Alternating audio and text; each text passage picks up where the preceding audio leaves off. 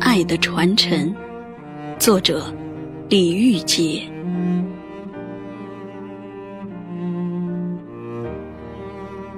天儿都这么冷了，你们怎么还待在这里呢？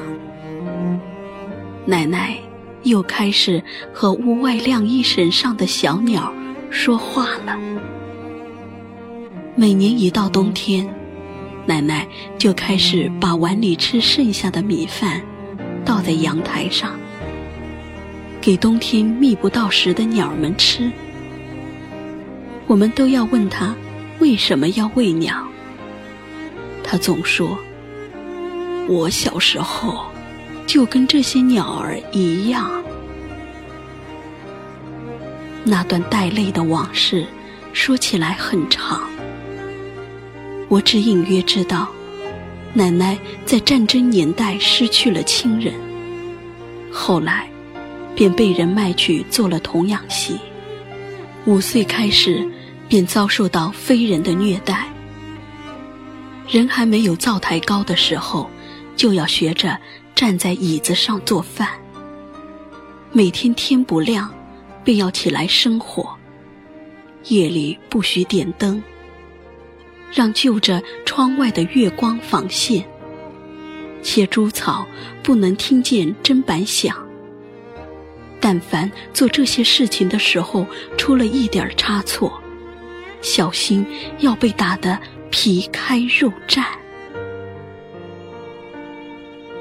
锅里的红薯煮熟了，是用来喂猪吃的。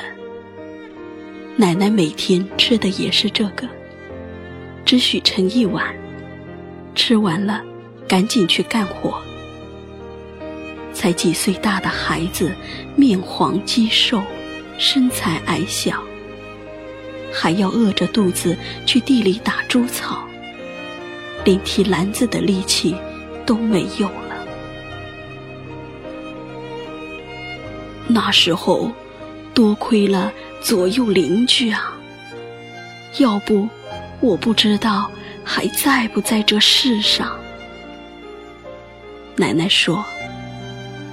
邻家大婶儿平时都留心看着，趁奶奶出门下地里干活时，就悄悄跟去地里找她，怀里还揣着什么东西。松开围裙一看，几个又大又粉的红桃，一股脑儿滚了出来。大婶家的几束很好的桃子，平时是碰都不许别人碰的。却给奶奶都过来好些呢。孩子，啊快躲起来吃了吧，别叫他们看见，免得又要挨打了。说着，大婶儿拎起篮子，满处去帮奶奶寻猪草去了。孩子，这一大篮子你提不动，我给你送到田头，你自己拖回去啊。回去是要检查的，用脚踩一踩，如果篮子没装满，又得是一顿藤条伺候。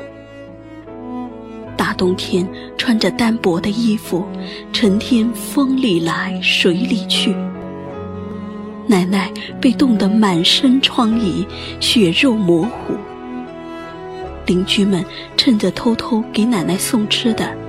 就顺便帮她洗一洗伤口，擦点什么。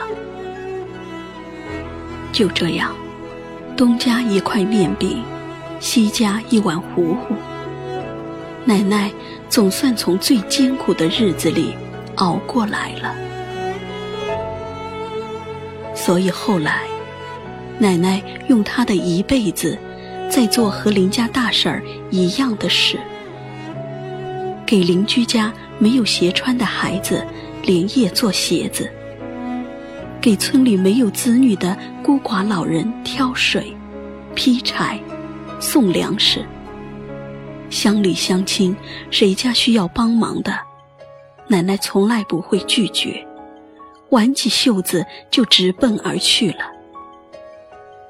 她也像邻家大婶那样，被许多人记挂在了心里。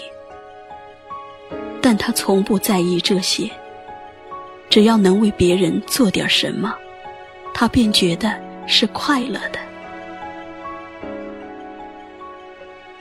从小，奶奶就教导我们要知恩图报。